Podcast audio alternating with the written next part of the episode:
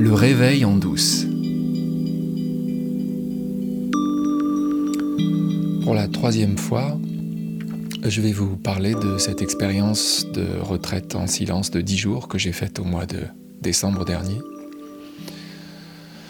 Et euh, aujourd'hui, je vais vous raconter la chronologie de cette euh, expérience, qui commence donc le premier jour avec euh, le silence, le silence qui s'installe, le noble silence, comme, comme il l'appelle là-bas. Et je vous ai raconté comment, pour moi, cette expérience du silence s'est transformée en expérience du vacarme.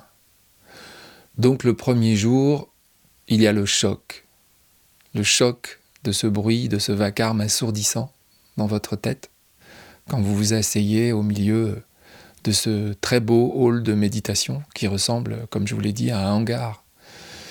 Mais un hangar très confortable. Il y a 120 coussins qui sont posés, 60 d'un côté, 60 de l'autre, pour les hommes et pour les femmes. Puis devant vous, il y a une sorte d'estrade avec deux professeurs, une professeure femme et un professeur homme, qui vont faire la même chose que vous, la plupart du temps, c'est-à-dire méditer avec vous, avant chaque séance de méditation, on nous fait écouter la voix de Satya Narayan Goenka, en anglais, puis traduit en français, qui nous donne les instructions à suivre pour la séance de méditation qui va avoir lieu. En général, ça dure une heure, parfois ça peut durer plus longtemps. Et euh, ces instructions sont très précises. Et on se rend compte au fur et à mesure des jours qui passent qu'il y a une véritable méthode qui nous est transmise et qu'il faut essayer de suivre à la lettre. Et plus on essaye de la suivre à la lettre, plus on a des chances d'obtenir des résultats. Les trois premiers jours vont être consacrés à essayer de se concentrer sur la respiration, sur l'air qui entre et qui sort par les narines, et uniquement ça. Et les instructions qu'on nous donne au début de chaque méditation, c'est recommencer, recommencer. Essayez de vous concentrer sur la vibration de l'air à l'entrée et à la sortie de vos narines. Essayez de ressentir si ça rentre par la narine gauche ou par la narine droite ou par les deux à la fois. Et puis petit à petit, on va nous demander de nous concentrer sur quelque chose d'encore plus subtil. C'est le rectangle au-dessus de la lèvre supérieure et qui va jusqu'aux narines, et de se concentrer suffisamment pour se rendre compte qu'il y a quelque chose à ressentir à cet endroit-là. Comme je vous l'ai dit, je me suis tout de suite senti confronté à mon esprit qui me disait Qu'est-ce que tu fais? C'est ridicule, c'est n'importe quoi, ça n'est pas du tout intéressant, c'est très ennuyeux. Pourquoi est-ce que tu t'imposes ça? Et mon esprit ne m'a pas laissé le faire. De temps en temps, on croit qu'on arrive à se concentrer. De temps en temps, on est fier d'avoir tenu, on croit que ça a duré cinq minutes, alors que peut-être ça a duré 20 secondes. Et le reste du temps, on l'a passé, les yeux fermés, à penser. C'est-à-dire à laisser entrer des pensées dans sa tête, à suivre parfois un certain fil jusqu'au moment où vous vous rendez compte que, zut, j'étais en train de penser. C'est pas pour ça que je suis venu. On pourrait croire qu'au fur et à mesure, on va affûter l'esprit et qu'on va réussir de plus en plus à se concentrer. Ça n'a pas été mon cas. C'était même plutôt le contraire. Plus j'essayais de me concentrer, moins j'y arrivais. Plus j'essayais innocemment, alors que je sais très bien ce qu'il en est. Plus j'essayais d'exercer ma volonté, comme si j'avais une volonté et un libre arbitre par rapport à ces pensées qui me traversent la tête constamment, plus j'essayais de le faire et moins j'y arrivais. Et c'est ça qui, durant les trois premiers jours, a été le plus difficile. C'est le fait de se rendre compte qu'il n'y a pas moyen de faire ce qu'on nous demande de faire. Pourtant, ça a l'air simple. On ferme les yeux et on se concentre sur l'entrée et la sortie de l'air au niveau des narines. Il précise bien qu'il ne faut pas respirer par la bouche. Il faut respirer par le nez pour être conscient de la sensation. Eh bien, on n'y arrive pas. La seule chose que l'on fait, et je vous ramène à mes épisodes précédents, par exemple, le deuxième épisode, quand je dis la vie, c'est comme faire du vélo. On a beau savoir qu'il est possible de tenir en équilibre sur un vélo, tant qu'on n'est pas monté dessus, et qu'on ne s'est pas rendu compte que ça paraît impossible au premier abord, on ne sait rien. C'est exactement la même chose avec la concentration sur la respiration. Au début, on n'y arrive pas. Et plus on essaye, moins on y arrive.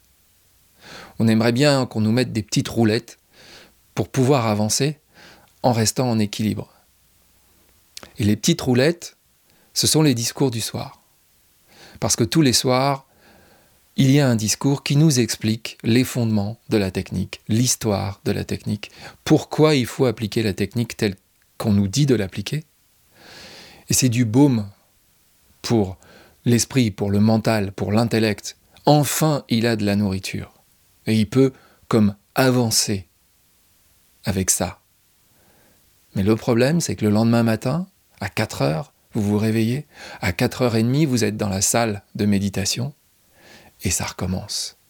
Toutes les 4 secondes, vous tombez du vélo.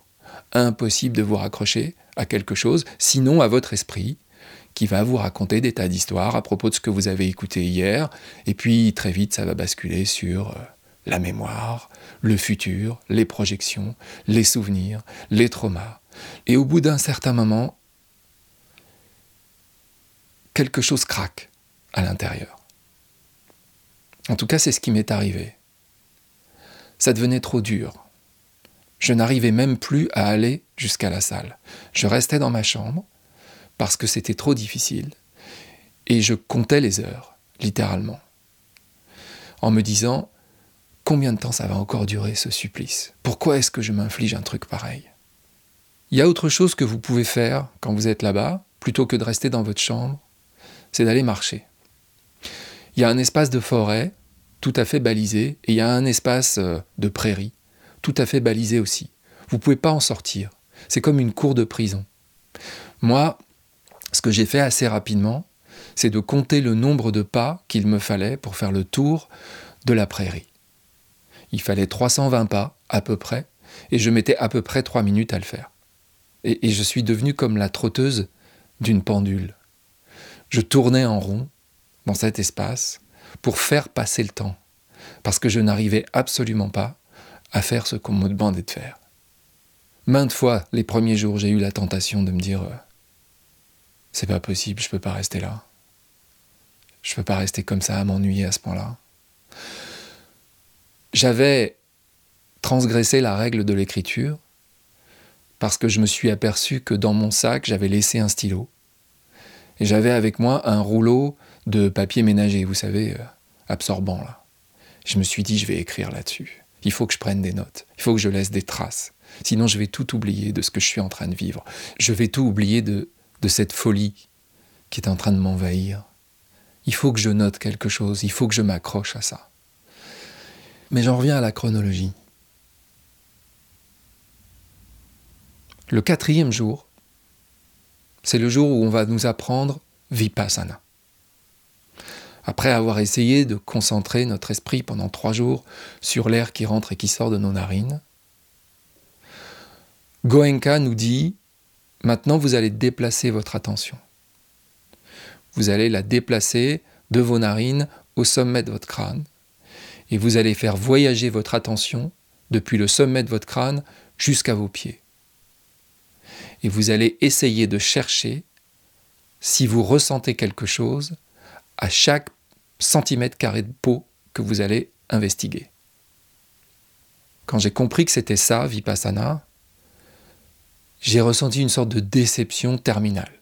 Vraiment. Je me suis dit, c'est tout C'est ça, c'est un body scan c'est un scan de notre corps, c'est tout, c'est ça, Vipassana. Mais je l'ai déjà fait, ça. C'est même ce que je propose souvent à mes clients quand je fais des séances de coaching. En général, on commence par quelque chose de cet ordre-là. On fait le point sur le corps. Comment ça se passe dans le corps? Est-ce qu'il y a des tensions? Ça permet de calmer un peu l'esprit et de rentrer dans un espace différent, de l'espace dans lequel on était avant. Je me suis dit, si c'est juste ça, alors là vraiment, je perds mon temps ici. Donc à la sensation de folie liée à l'impossibilité de dompter mon esprit, s'ajoutait la déception, tout simplement parce que c'était encore mon esprit qui voulait de la nourriture, et quand il a appris que c'était ça qu'on venait lui vendre, là il a vraiment dit euh, non mais franchement, franchement. Et puis il y a encore une chose dont j'ai pas parlé. Mais quand vous êtes obligé de rester assis sur un coussin, assis ou à genoux sur un tabouret, avec un réhausseur, avec un zafou, comme on l'appelle, ce coussin qu'on utilise pour la méditation ou pour le yoga parfois. Et vous pouvez en accumuler une quantité, vous pouvez vous faire une sorte de trône de coussin pour essayer de trouver une position qui soit tenable pendant une heure. Mais le corps, il veut pas. Moi, je suis affligé d'une scoliose depuis l'adolescence. Et au bout de cinq minutes, si j'essaye de rester le dos droit à la force des muscles, j'ai un couteau qui rentre entre les omoplates. Et je sais très bien que ce couteau, il va continuer non seulement de rentrer, mais qui va tourner, qui va tourner, et que plus le temps va passer, plus la brûlure dans le haut du dos va se répandre jusqu'aux épaules, jusqu'au bout des doigts et euh, jusqu'en haut des cuisses. Donc, il a fallu aussi lutter contre la souffrance dès le début. Et ce combat-là aussi, je l'ai perdu. Je suis allé voir le prof et je lui ai demandé si je pouvais faire comme quelques-uns que je voyais faire, c'est-à-dire chercher une chaise, une chaise avec euh, des accoudoirs, pour méditer assis, parce qu'autrement, la souffrance était telle que je ne pouvais rien faire, j'étais juste focalisé sur pourquoi est-ce que tu t'infliges une souffrance pareille, la douleur c'est une information, tu es juste en train de te faire du mal.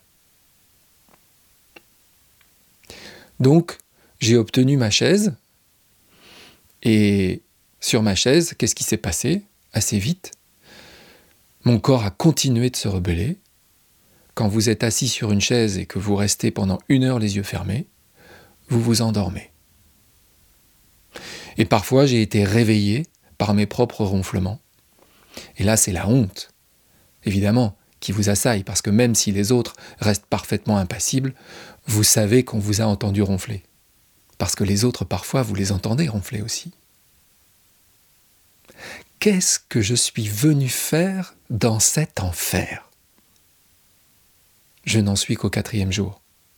Je suis allé jusqu'au bout et j'y ai trouvé un trésor. Mon idée n'est pas d'entretenir un suspense et de vous obliger à revenir la semaine prochaine. Mais je tiens à ce que les épisodes du Réveil en douce ne dépassent pas une certaine longueur. Donc je vais vous laisser là pour aujourd'hui. Je pense aussi que c'est une bonne chose. Bien sûr, certaines ou certains d'entre vous vont écouter ce podcast en mode binge, c'est-à-dire épisode après épisode, un peu comme quand on regarde une série. Mais moi j'aime bien aussi l'idée que vous puissiez laisser macérer un peu ce que je raconte ici, et euh, voir ce qui vous en restera avant d'écouter l'épisode de la semaine prochaine.